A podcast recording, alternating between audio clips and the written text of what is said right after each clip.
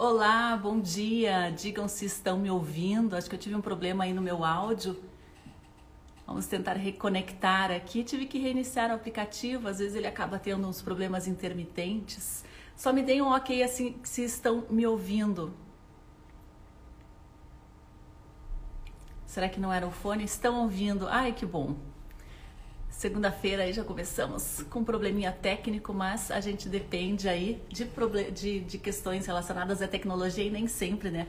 A gente consegue estabelecer de primeira. Peço desculpas aí pelo nosso problema técnico. Bom dia a todos nesta segunda-feira, dia 2 de agosto de 2021. Peço desculpas novamente aí pela falha técnica, problema do áudio, principalmente aos ouvintes aí da Rádio Cultura. Então, falei pra caramba que acho que ninguém me ouviu, né? Hoje a gente vai receber aqui o professor Euler, do PSD, ele que foi considerado por um levantamento feito por jornalistas independentes como o mais produtivo parlamentar da Câmara Municipal de Curitiba, né? Que esse levantamento avaliou o trabalho, a performance dos 38 vereadores, né? E durante o primeiro mandato, primeiro semestre de 2021. E professor Euler tem os seguintes números, que daqui a pouco a gente vai transformar esses números em informações mais aprofundadas. Ele protocolou 23 projetos de lei, realizou 51 pedidos de informações à prefeitura e apresentou outras 27 sugestões ao Poder Executivo. E hoje nós vamos falar, né? Vamos tentar entender entender como o trabalho dos vereadores pode ajudar no desenvolvimento de uma cidade.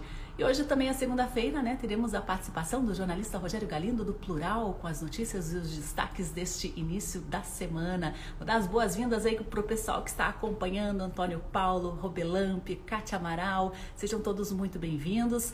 Adri Belli, Lili Matinhos, André César Sanches, bom dia André. Professor Euler já está a postos, daqui a pouquinho vou fazer a conexão. Marina está com a gente também. É... Então, pessoal, hoje a gente vai falar um pouquinho sobre política, vai falar um pouquinho sobre jornalismo né, e atuação dos vereadores. Vou chamar aqui o professor Euler já para conversar com a gente, fazer aqui a nossa conexão. Eu resolvi o problema do áudio, mas problema da iluminação agora está meio estourada aqui a luz, né? Bom dia, professor, tudo bem? Bom dia, Sandra. Me ouve bem? Estou te ouvindo, estou te ouvindo muito bem. Professor, esse então, levantamento tá pode ser considerado aí para o senhor como um reconhecimento também do trabalho, porque foi um trabalho bastante intenso nos últimos anos. Então, Sandra, realmente um trabalho bastante grande, né? Eu venho esse é meu segundo mandato, então estou completando quatro anos e meio de Câmara. E ao longo do tempo a gente vai aprendendo muita coisa. Em alguns casos a gente vai aprendendo o caminho das pedras, né, para ser mais produtivo. Então eu não tenho dúvida que esse meu segundo mandato vai ser ainda mais produtivo do que já foi o primeiro. É, eu tenho muita coisa legal para contar do primeiro mandato, mas esse segundo realmente é, eu tenho conseguido colocar em prática algumas coisas que antes talvez eu não tivesse ainda a habilidade necessária, a experiência necessária para realmente fazer é, andar, né, fazer ir para frente. É, eu queria falar um pouquinho aqui sobre o histórico do professor Euler, né, para a gente compreender um pouquinho o que o levou à atividade política. Né? O professor é natural de São Paulo e, além de parlamentar, é professor de cursinho pré-vestibular. Né? Veio para Curitiba, professor, em 1995, a convite do Grupo Positivo, para dar aulas no cursinho pré-vestibular, aulas de física, né? e nesse período já ajudou na aprovação de mais de 120 mil alunos é, na aprovação nos vestibulares. E ele é formado em administração de empresas com habilitação em comércio exterior Começou o mestrado em Ciências Cognitivas, escreveu obras sobre empreendedorismo, geração de emprego e renda, liderança, apreciação investigativa aplicada à educação, avaliação externa, formação e performance de professores, métodos de estudos, entre outros, né? E tem várias aí publicações também aprovadas pelo MEC. Agora, professor, o que, que te deu um insight lá em 2016, né? A pensar, vou entrar para a política, eu posso, como professor, também fazer a diferença? Então, na verdade, é algo que nunca tinha me passado pela cabeça. Mas em 2016, é, o, então candidato, também a prefeito à época, que era o Ney Leprevot, ele me convidou para escrever o plano de educação dele.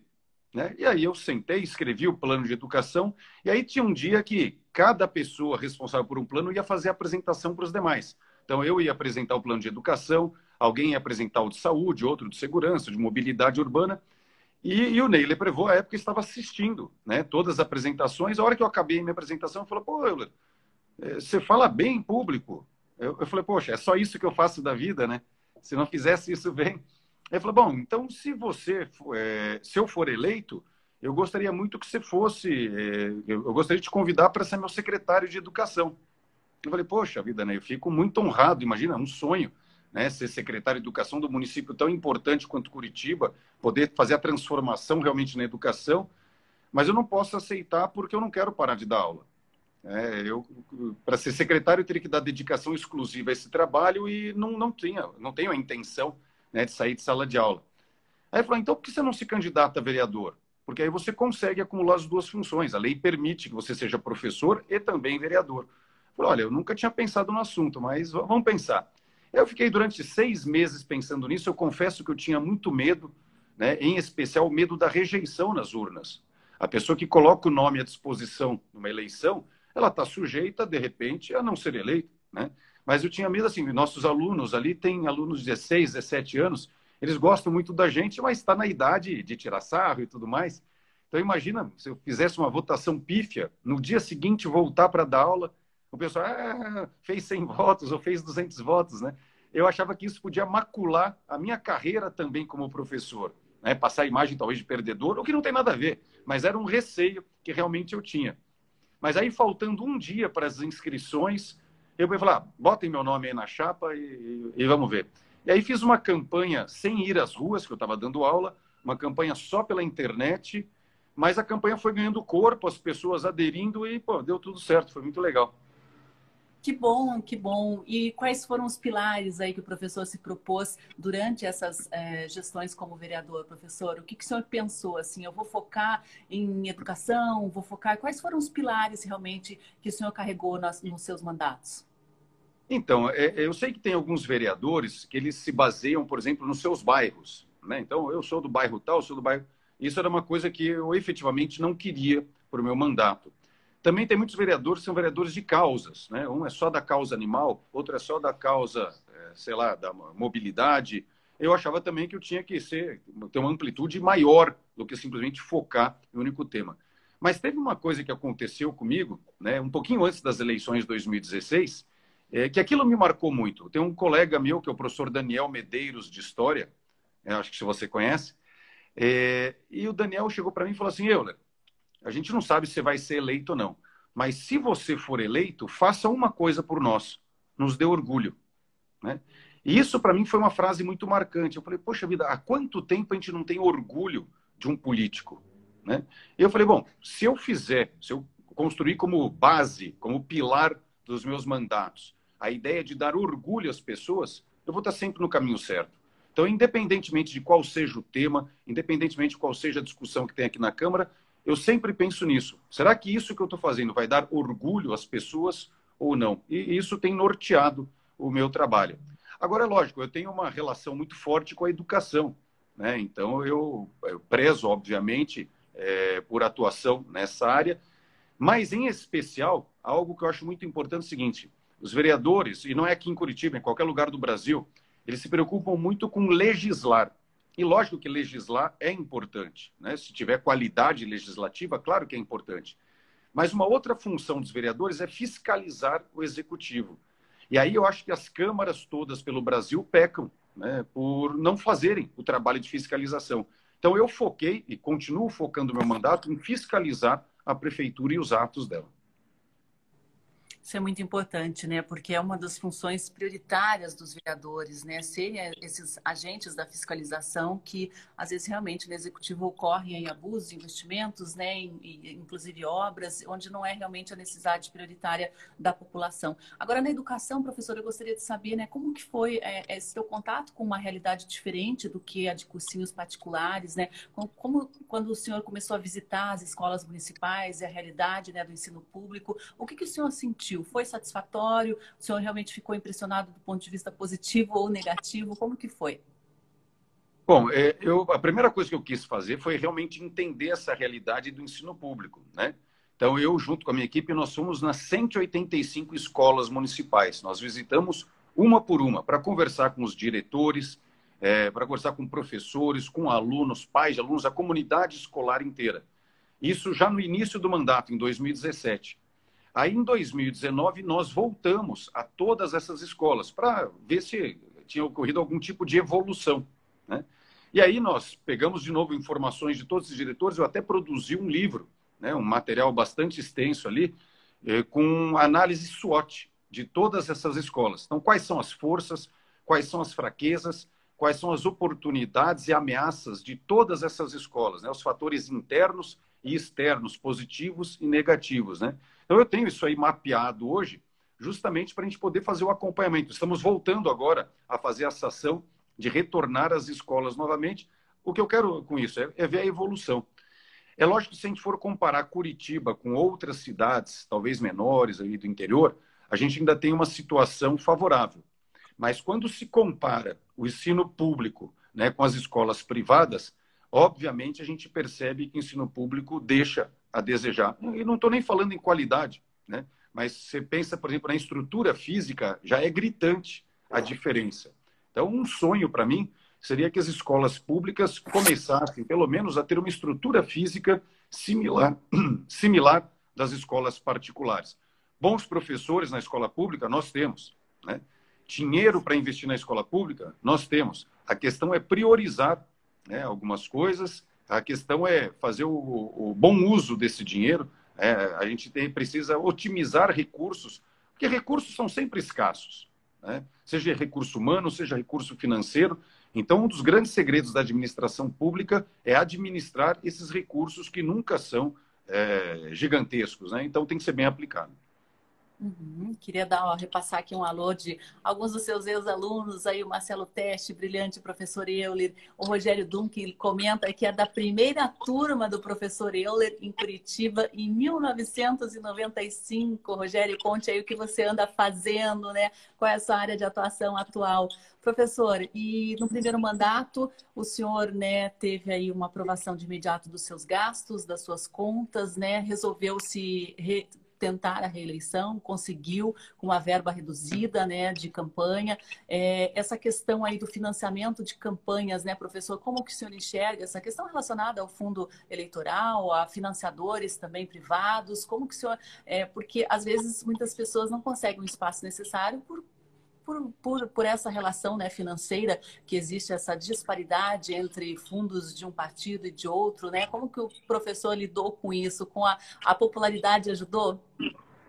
Então, assim, eu, eu nunca achei errado é, é, errada a utilização do fundo eleitoral. Eu acho que ele foi criado, inclusive, com um bom propósito. O que, que acontece? Existem pessoas com muito dinheiro, pessoas ricas, e pessoas que não têm condição absoluta nenhuma de fazer uma campanha.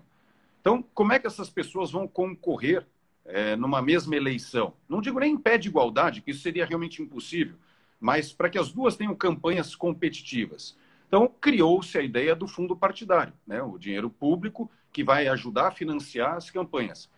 Só que isso que era para ser uma coisa boa e ajudar as campanhas de pessoas menos favorecidas, criou uma desigualdade ainda maior. O que acontece? Os chamados caciques dos partidos, e que normalmente são as pessoas mais poderosas, realmente mais ricas, acabaram pegando esse dinheiro e utilizando, destinando para aqueles que já são mais ricos e deixaram aqueles mais pobres sem nada. Então a disparidade que já era grande pelo poder aquisitivo pessoal aumentou ainda mais, porque o partido ainda destina mais dinheiro para essas pessoas que já teriam mais condições. Né? Isso acontece em, na maioria dos partidos. Então, eu acho que foi desvirtuada a ideia é, original do fundo partidário. Né?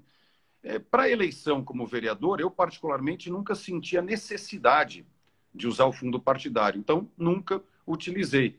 Agora, uma coisa que é importante também, e eu sempre pensei a respeito disso, a hora que eu, eu não utilizo o fundo partidário, ele não volta para a sociedade ele fica lá e algum outro candidato acaba utilizando.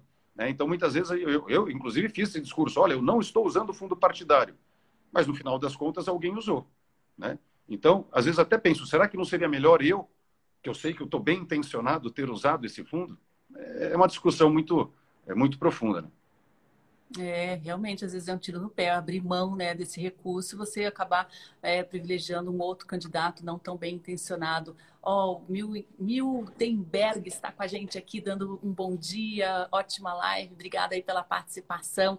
Arquiteto Milton, de fato um político diferenciado, espero que se candidate a ser deputado para ser exemplo não só a outros vereadores. Agora, a atuação dos vereadores, o senhor falou nessa angústia aí de projetos de lei, né, de elaborar novas leis, né, e acabam é, perdendo, dispersando energia em projetos que não são é, realmente necessidade, né? Dispersando energia em nomes de ruas, de leis, é, de praças, de locais públicos, né, professor? Ou então leis que nunca seriam é, bem aplicáveis e fiscalizáveis, né, professor? Como que o senhor elenca aí as prioridades em projetos de lei? Bom, é, primeira coisa, deixa eu comentar uma coisa, Sandra, que eu, ano passado, eu propus um projeto de lei, está tramitando agora, foi criada uma comissão especial para analisar, eu propus um projeto de lei revogando 3 mil leis de Curitiba. Então, 3 eu, mil. 3 mil. Eu e minha equipe, nós passamos aí alguns meses analisando todas as leis, desde a Lei 1, que é de 1948, até a Lei 15.500 e tanto, né, que era, no caso ali, de, de 2019. Nós olhamos uma por uma, né, lendo a lei, ver o que ela falava, e aí nós percebemos que algumas são completamente anacrônicas, né, perderam sentido. Vou dar um exemplo.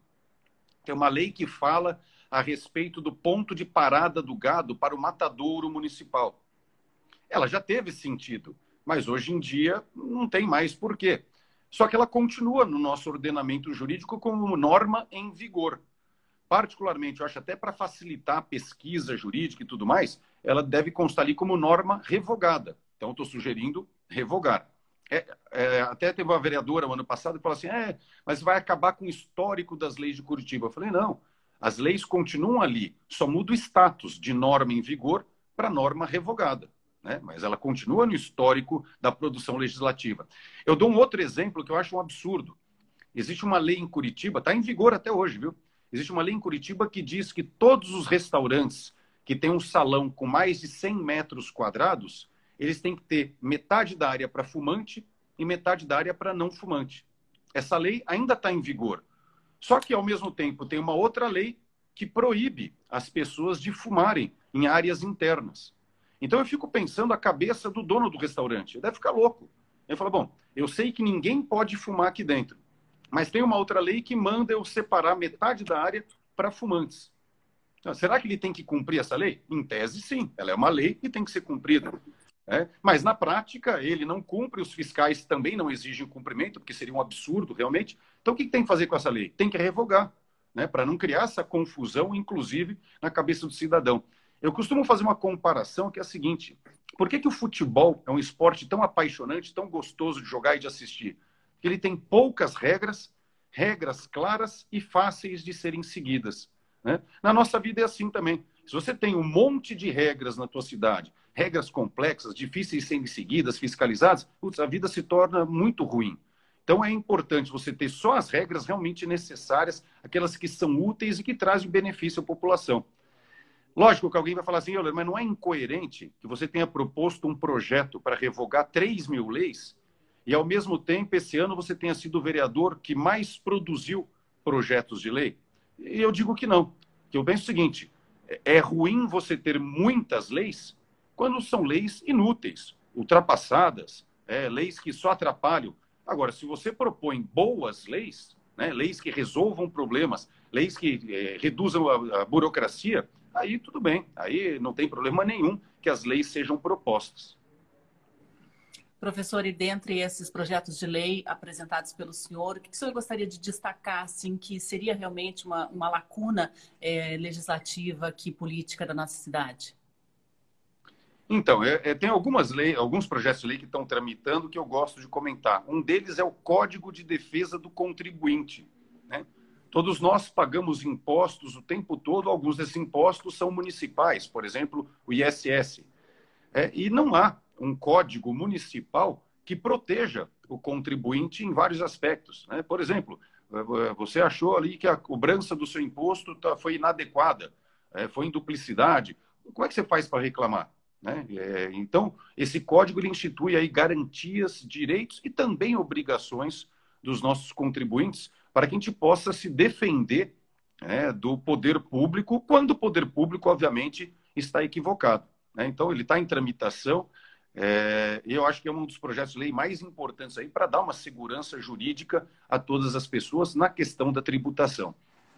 Tem outro projeto de lei que tem um nome diferente, que é o Sandbox Regulatório, né? E, e que eu gosto muito porque ele é para reduzir burocracia, destravar as empresas na área de inovação. Qual que é a ideia? É, essa ideia começou no Brasil, no exterior já tem mais tempo, mas no Brasil ela começou com o Banco Central o Banco Central começou a perceber a criação de algumas fintechs, e aí o próprio Banco Central falou: Poxa, como é que eu vou regular a atividade dessas empresas de inovação se eu nem sei direito o que elas fazem? Então ele tomou uma decisão: falou, vamos deixá-las operarem, vamos deixá-las trabalharem inicialmente com regras mais brandas do que as outras empresas estão acostumadas. Durante esse período experimental, nós vamos entender melhor o negócio dessa empresa. E ao mesmo tempo a empresa também ela vai conseguir ela vai conseguir entender o mercado, se aquele produto dela atende o mercado ou não, como é que o mercado reage a produto ou serviço que ela está propondo. E só depois desse período experimental é que viria uma regulamentação mais é, comum do mercado para essa empresa. Então, estou trazendo essa ideia para Curitiba. As empresas na área de inovação, elas passariam por um período experimental com regras mais brandas. Ah, mas que regras são essas? É a prefeitura que tem que definir, né, de acordo com as necessidades e vontades da própria prefeitura. Por exemplo, pode ser um desconto no ISS, pode ser, por exemplo, a facilitação de um alvará provisório para essa empresa trabalhar.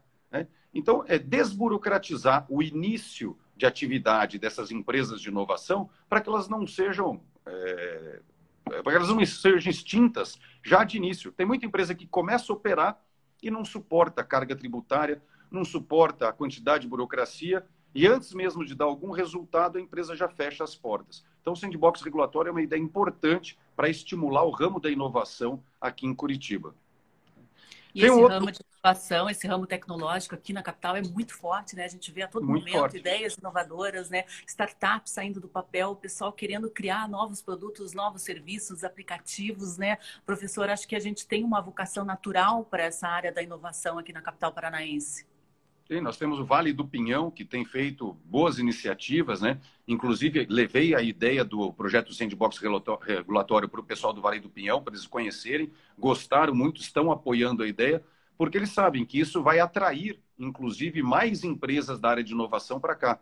A empresa vai pensar assim: bom, eu vou numa cidade A ou vou lá para Curitiba, em que eles vão me proporcionar um ambiente mais facilitado de negócios. Isso tem o poder de atrair para Curitiba é, mais pessoas e empresas aí que atuam na área da inovação, por exemplo, as startups. A gente percebe outros estados também já estão atentos à tecnologia, às ideias que têm surgido aqui na, em Curitiba. O Rogério respondeu aqui, ele é advogado atualmente. O professor Euler tem participação direta na minha aprovação no primeiro vestibular para a concorrida Faculdade de Direito. Hoje, além de advogar, acompanha de perto a atividade parlamentar do professor. Muito muito legal saber aí, né, que o senhor fez a diferença para tantos jovens que hoje são é, profissionais a Zenir, né, decepcionada com as leis desse país com relação ao dinheiro público. Os legisladores levam mais dinheiro do que para as obras sociais, legislam para os próprios interesses. Isso é muito sério também, né, professor? Pessoas que se candidatam, que ocupam cargos públicos, pensando no benefício individual e de seus pares, aí, das suas famílias, dos seus negócios particulares. Como que o senhor tem observado isso na política local? Bom, primeira coisa que eu acho importante, eu tenho, eu tenho usado esse discurso sempre que eu posso. A gente tem que parar com a ideia de que político é tudo igual. Né? A gente tem que acabar com essa ideia que muita gente propaga. Ah, político é tudo igual, nenhum presta. Porque é justamente isso que o mal político quer. Eu acho que o mal político é ele que lança essa ideia na sociedade. Não, político é tudo igual. Porque essa é a única forma que ele tem de concorrer com o bom político. A hora que as pessoas perceberem que existe gente boa na política e existe, sim, gente muito ruim, o mal político não tem mais chance nas eleições. Então, a gente tem, que acabar com esse discurso de que político é tudo igual. E o que, que a gente tem que fazer? Pesquisar. Pesquisa quem está fazendo um bom trabalho, né? pesquisa quem tem um bom histórico, né? e aí sim você vai perceber que existem diferenças. Agora, eu queria comentar alguns projetos de lei meu que justamente vão no sentido contrário do que ela comentou. Ah, político só legisla em causa própria. Eu criei esse ano, e virou lei já, um projeto de lei que é o projeto contra o fura-fila da vacina. Né? E eu fiz questão de colocar nesse projeto do fura-fila da vacina uma punição aos políticos envolvidos. Né? Porque eu acho pouquíssimo provável que um cidadão, vamos dizer assim, comum, chegue ali no local de vacinação e consiga furar fila. Muito provavelmente, ao conseguir isso, ele teve influência de alguém da administração, de algum vereador, alguma coisa. Se alguém conseguiu furar fila, certamente ou provavelmente um político está envolvido. E aí, no caso de ser descoberta essa fraude, eu prevejo ali punição para quem furou a fila e uma punição ainda mais séria para o agente político, né? inclusive com a perda do mandato e multa pesada. Né? Não, tá, o típico caso que eu não estou legislando em causa própria, ao contrário, estou estabelecendo punições justamente por uma atuação política inadequada. Outro projeto de lei que eu protocolei e que eh, ele vai justamente contra a ideia do mau uso do dinheiro é o projeto de lei que fala a respeito do limite dos gastos com publicidade pela prefeitura. É lógico que toda prefeitura precisa ter uma verba de publicidade, mas não é para fazer propaganda. A verba de publicidade é justamente para você dar aí, é, publicidade, para você conseguir comunicar com as pessoas projetos que estão sendo desenvolvidos, ações sociais que estão sendo feitas. É, por exemplo, como é que você vai falar da vacinação sem fazer publicidade em torno disso? Precisa avisar as pessoas: ó, hoje é o dia da vacinação para tal idade. Precisa falar: olha, não faltem no dia da vacina, porque ela é importante. Então, existe realmente uma verba destinada a dar publicidade aos atos do governo. Não é para fazer propaganda pessoal é, de um político ou outro. Só que também existe limite para isso. Né? Então, eu estabeleci um limite para gastos com publicidade no município de Curitiba. Né? Mais uma vez, não é legislar em causa própria, ao contrário, né? é fazer com que o poder público gaste cada vez menos consigo e gaste cada vez mais, por exemplo, como ela disse, com ações sociais. Tem um projeto de lei que eu está tramitando também aqui na Câmara, que é o Programa de Integridade, que é um programa anticorrupção, para que as empresas que tenham contrato com o município, elas mantenham é, ali no seu, no seu corpo ou contratada é, um programa de compliance, né, para que a gente crie dentro das empresas né, essa cultura da integridade. Né? Eu tenho uma amiga, a, a Letícia Sugai, né, que é uma craque no ramo aí de integridade e compliance, que ela usa uma frase que é muito bacana: integridade sempre vale a pena. Né? Na hora que a sociedade como um todo perceber isso, a mudança cultural no Brasil vai ser gigantesca. Mas isso tem que começar, obviamente, com exemplo. Esse exemplo eu acho que tem que vir do poder público. Então, eu estou instituindo, ou pelo menos estou propondo a instituição, por um projeto de lei, desse programa de integridade nas empresas que mantêm o contrato com a prefeitura. Isso é muito importante também a atualização de determinadas leis, né? A gente percebe que existe um projeto protocolado pelo senhor é, relacionado a, ao Vale Transporte, né? Assim como leis precisam ser revogadas, às vezes, leis precisam ser atualizadas também dentro da necessidade atual da população, né, professor? É, com certeza. Então, por exemplo, tem uma lei é, que estabelece, e que até a prefeitura está tentando fazer uma alteração agora, ela estabelece ali, tem o decreto e tem a lei, ambos falam sobre o mesmo tema é que o vale transporte das pessoas, se passar um ano do, pra, do período em que ele foi comprado, ele perde a validade. Né? Então, você comprou teu vale transporte para andar de ônibus. Por algum motivo qualquer, você não conseguiu gastar tudo aquilo que você comprou. Passado um ano, perde a validade e aquilo ficaria destinado ao Fundo de Urbanização de Curitiba. Eu, particularmente, acho um absurdo isso. Isso é confisco do dinheiro da pessoa. A pessoa comprou um vale transporte, por que, que tem que ter um prazo de validade? Né? Me parece uma medida arbitrária da prefeitura, tudo bem que está instituída por decreto, ela está legalizada, vamos dizer assim, mas é um ato confiscatório e eu estou brigando contra isso. Então, eu protocolei um projeto de lei estabelecendo que não há prazo de validade para o vale transporte eh, dos usuários de ônibus aqui de Curitiba. Já existem, inclusive, ações no STF relacionadas a esse tema. Mas ações podem ser ganhas ou perdidas. Então, acho mais importante ter protocolado uma lei em Curitiba que não permita né, esse ato confiscatório do dinheiro da população. Posso tocar num outro tema que eu acho importantíssimo? Eu vi que alguém falou aqui É, tem até algumas participações aqui, né? O Milton está dizendo né, que poderia ser levado ao governo essa lei do sandbox para ajudar as startups do Estado, né? E a gente tem aqui a participação da Secretaria é, Geral de Inovação do Paraná, dizendo que já estamos conversando com o professor Euler, esse projeto já está na LEP para ser aprovado. É muito bom também ver projetos é, caminhando, né? Indo para frente, né, professor? Porque às vezes acaba esbarrando aí em burocracias, em comissões, né? E, e acaba parando no meio do caminho, né, professor? Pode prosseguir, por favor. Então, é, eu quando protocolei o projeto do sandbox regulatório, é, imediatamente eu levei a Superintendência Geral de Inovação do Estado é, para propor a ideia para eles também. Falou, olha, esse projeto aqui pode ajudar muito as empresas de inovação, não só em Curitiba. Eu falei, pô, vamos ampliar, vamos levar para o estado inteiro. Né? Eu quero ver o Paraná o maior possível. E aí a Superintendência Geral de Inovação a, a, acolheu muito bem o projeto, gostaram muito da ideia. E para ele tramitar na LEP, eu levei para um deputado estadual, que é o Hussein Bakri. Ele é líder do governo na Assembleia. Eu falei, bom, sendo líder do governo, obviamente, ele consegue fazer o trâmite de uma forma é, mais conectada com os outros deputados e tudo mais. Então, ele já protocolou, o projeto agora está também na LEP, e eu torço para que ele seja aprovado também em nível estadual. Eu vi que uma pessoa perguntou um pouco perguntou mais um acima. Pouco... Opa, deu um eco aqui. Estou tá tentando normal? ligar aqui, que hoje os equipamentos estão malucos. Agora ligou ah. aqui o ventilador sozinho. Eu estava mal assombrado o escritório aqui. Professor, desculpe. Então, me perguntaram um pouco mais acima a respeito do sistema funerário de Curitiba. Né?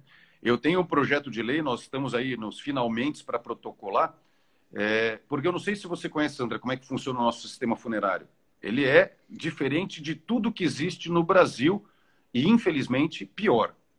Aqui em Curitiba, se um parente meu, por exemplo, falecer, eu não posso escolher a funerária que vai enterrar o meu parente.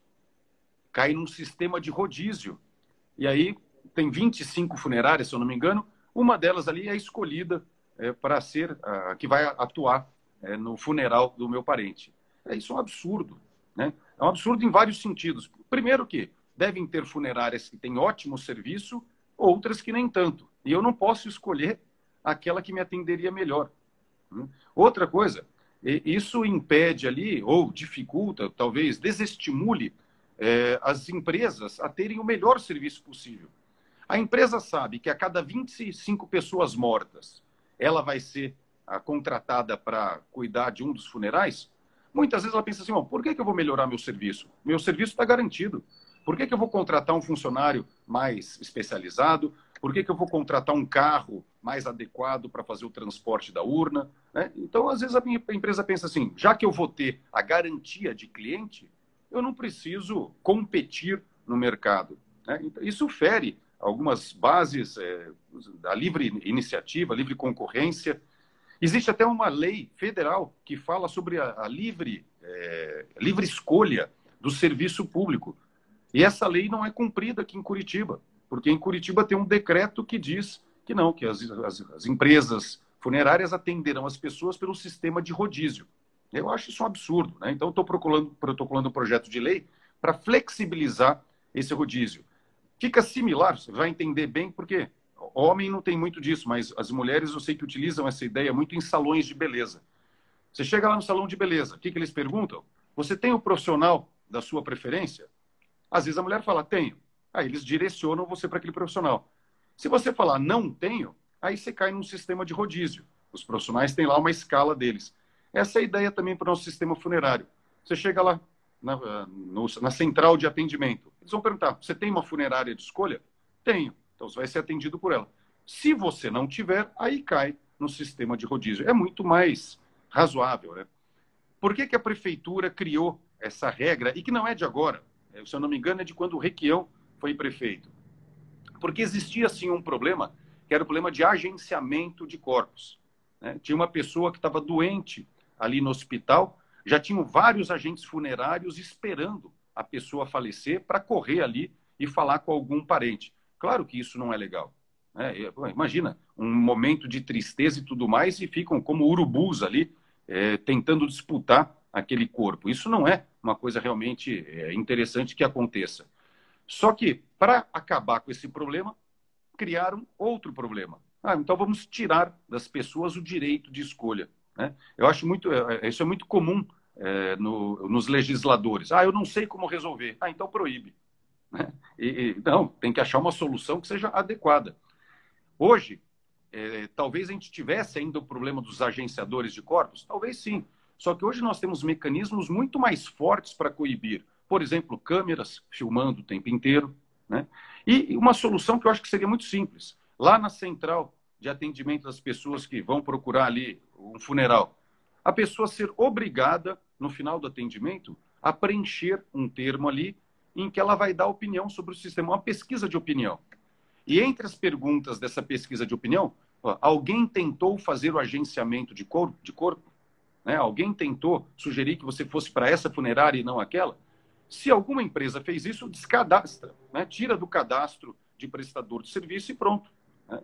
Então, existem mecanismos para resolver o problema e não simplesmente tirar da população o direito de livre escolha. Isso já responde aí a pergunta do Alex Paraná, né, que tinha feito essa solicitação para o professor falar sobre como melhorar o serviço funerário aqui na capital, né?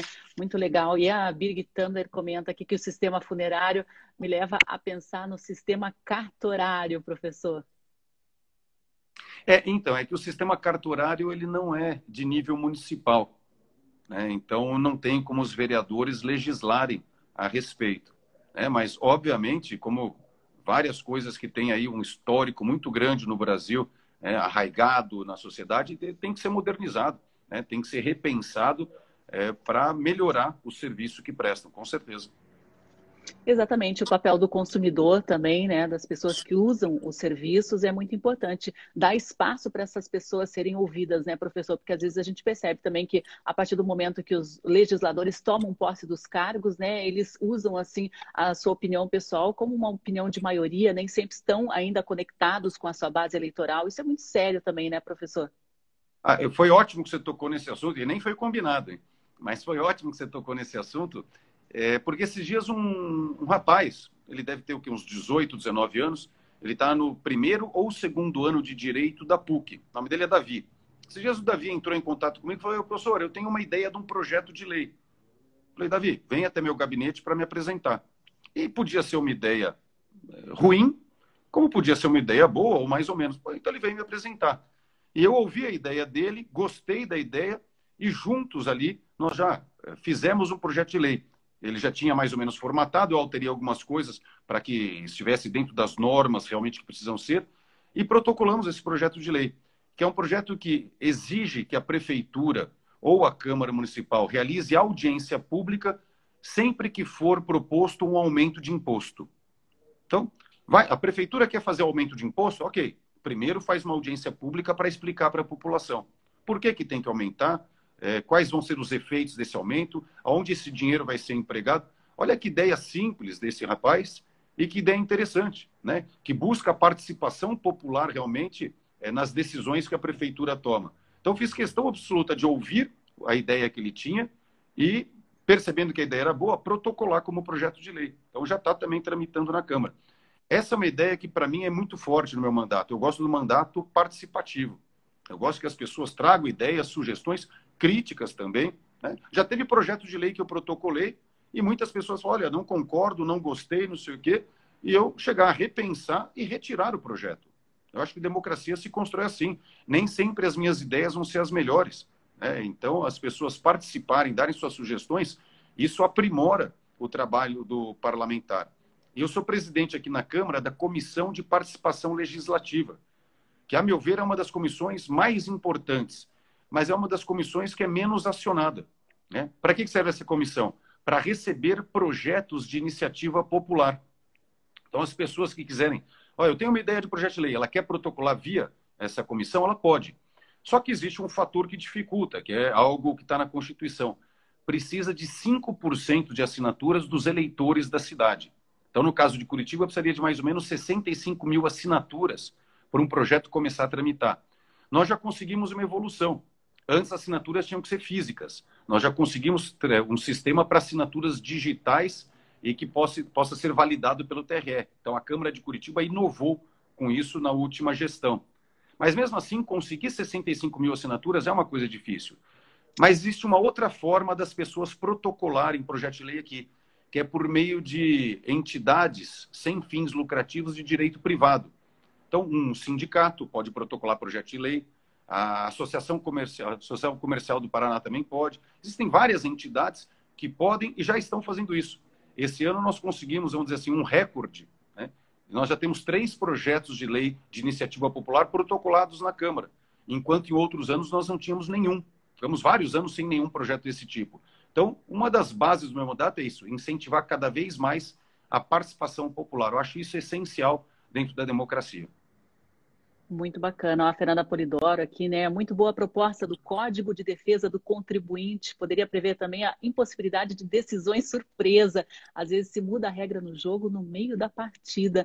Exatamente, né, professor? Acho que tem que ter uma transparência, é, uma conversa muito aberta e franca entre os poderes e os eleitores.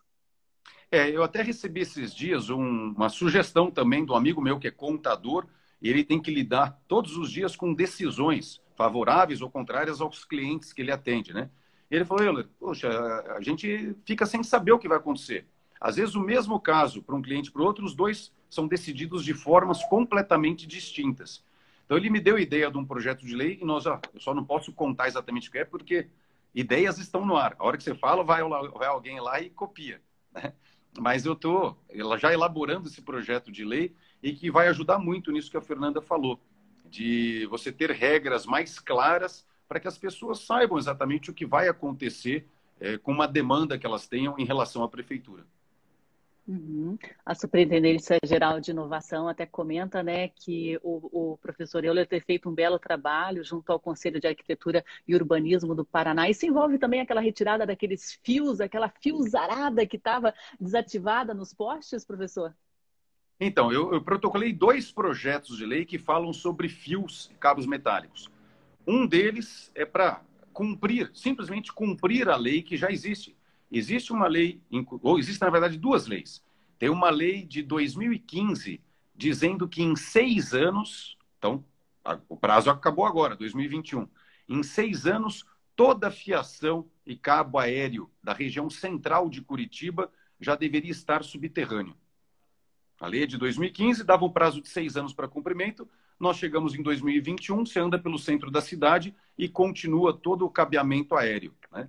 Eu estou cobrando a prefeitura em relação ao cumprimento dessa lei. Fiz um pedido de informações perguntando quantas empresas já foram multadas pelo descumprimento dessa lei, porque a lei previa uma multa. Eu quero ver a resposta. Tenho certeza que nenhuma foi multada até agora. E aí eu protocolei um projeto de lei também para que a gente possa é, retirar, né, que as empresas são responsáveis por retirar aqueles cabos que são chamados de inservíveis, os cabos em desuso. A empresa vai lá, coloca um cabo, aí pô, não serve mais, vai lá, coloca outro e vai só montuando, vai juntando. De repente você olha, está um emaranhado de cabos ali, e muitos deles sem serventia nenhuma. Mas eles continuam oferecendo perigo à população. Ou porque muitas vezes ficam soltos e a pessoa pode esbarrar. Esses dias teve um cara que ficou com o pescoço preso, estava andando de bicicleta, ficou com o pescoço preso num cabo desses. Né?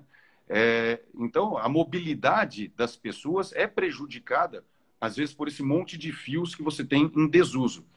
Já existia um projeto de lei para retirada deles, só que o projeto não previa nenhuma punição e, consequentemente, não foi cumprido até agora.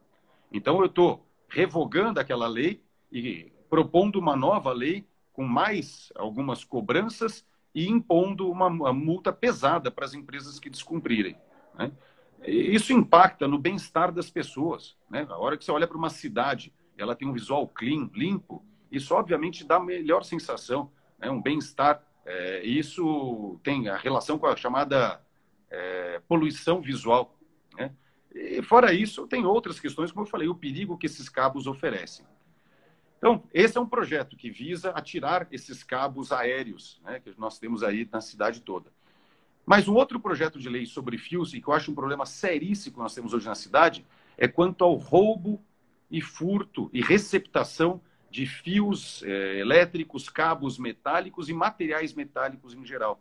Nós temos hoje na cidade um comércio clandestino de fios de cobre, fios de alumínio, tampas de bueiro, hidrômetros, hidrantes, placas de sinalização de trânsito, placas de eh, túmulos. É, existe um mercado hoje clandestino sobre materiais metálicos em geral. E isso tem motivado diversos roubos. Né? Tem a pessoa que faz a receptação e, obviamente, havendo pessoa interessada em comprar, tem o outro lado interessado em roubar. Então, as pessoas estão roubando cabos, fios, hidrantes, tudo que é material metálico que fica exposto na cidade, seja da prefeitura ou seja dos particulares, estão sendo roubados. Então, eu criei um projeto de lei é, dificultando essa prática, proibindo, por exemplo, a comercialização de placas de trânsito, bueiros, é, hidrantes, hidrômetros, lógico, é, proibindo a comercialização, a comercialização de segundo uso. Alguém vende o bueiro em primeira instância. Né? Lógico que essa empresa continuará vendendo. Agora, um bueiro que está sendo de reuso, poxa vida, bueiro de reuso é porque alguém roubou aquele que estava no local. Placa de trânsito de reuso é porque alguém roubou. Fio de cobre de reuso, é, placa de túmulo de reuso. Tudo isso, esses materiais metálicos de reuso, normalmente não vem de atividade ilícita, vem do roubo. Então, o projeto de lei ele coíbe né, a venda desses materiais e estabelece normas mais rígidas para os receptadores. Mesmo que sejam receptadores de materiais lícitos, vai ter que ter um maior controle de entrada e saída de produtos, né, para que possa ter uma fiscalização quanto a isso. Isso traz um prejuízo absurdo para os cofres públicos, né? Sempre está aí repondo essas placas, essas tampas, esses é, objetos, né? Isso é um prejuízo já histórico. Imagine ao longo das últimas décadas, né? O que a prefeitura já perdeu de dinheiro com a reposição, né? E esse mercado paralelo também alimenta outros tipos de criminalidade, né? É muito sério isso, né? E de muito difícil fiscalização. Olha, o Rogério aqui está comentando, gente boa atrai gente boa, muito legal. A Birgit aqui que, oh meu Deus, alguém trabalhando por estes fios, um sonho meu sendo realizado, enfim, exatamente, né? Parece algo simples, mas olha, é, é muito complexa a retirada, né? As empresas obedecerem aí os requisitos, né, legais de retirada, né, de substituição desses fios e até o próprio investimento em uma fiação subterrânea. Rafael Sobani aqui, que maravilha, o JC e Sandra abrindo espaço para um político que tem que ser conhecido.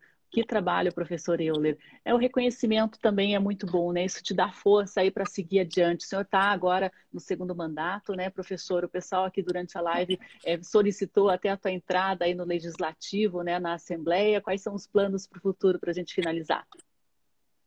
Então, o, o plano nesse momento é tornar o nosso mandato cada vez mais produtivo. Né? Como eu falei, a gente não pode ter um amontoado de leis inúteis. Isso realmente eu sou contra. Tanto é que o projeto lá que eu chamo de Revoga Brasil é, foi de minha autoria. E agora nós estamos analisando essa revogação de 3 mil leis. Mas produzir boas leis, né, algumas eu dei o exemplo aqui, que favoreçam a sociedade, que resolvam problemas que estão historicamente aí sem solução, acho que isso é obrigação realmente de todos os vereadores. E, mais importante que eu acho ainda, a fiscalização. Então, quando a gente faz pedidos de informação oficial ao município, é justamente porque a gente tem alguma desconfiança, que alguma coisa não está funcionando.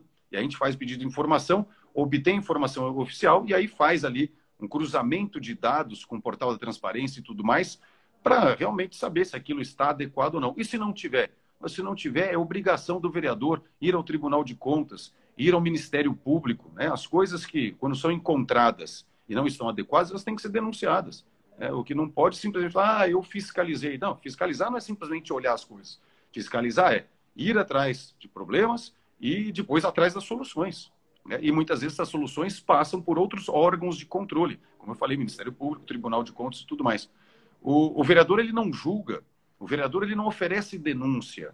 Né? Quem oferece denúncia é Ministério Público e quem julga é o Judiciário. O vereador ele faz o primeiro trabalho de fiscalização e leva a mensagem, leva o conhecimento a outros órgãos. Né? Então não pode ser simplesmente, ah, eu, eu fiscalizo, eu vou lá nas obras e, e presencio a inauguração. Isso não é fiscalizar. E na inauguração de obra não é fazer fiscalização. Fiscalização tem a ver com a parte financeira, com a qualidade dos produtos que a prefeitura compra. É, é algo muito mais amplo e que não é fácil de fazer. Né? Por isso, eu digo que meu segundo mandato tem tudo para ser melhor que o primeiro porque nós agora, agora nós conhecemos o caminho das pedras.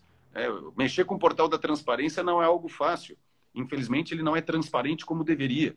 É, então, requer ali uma certa habilidade, requer aí uma certa experiência que, felizmente, agora a minha equipe já tem, e por isso o trabalho tem sido melhor desenvolvido. Perguntou sobre futuro. A política tudo muda muito rápido, né? Mas eu realmente eu tenho um sonho de poder levar esse meu trabalho adiante, né? Poder levar esse meu trabalho a outras instâncias.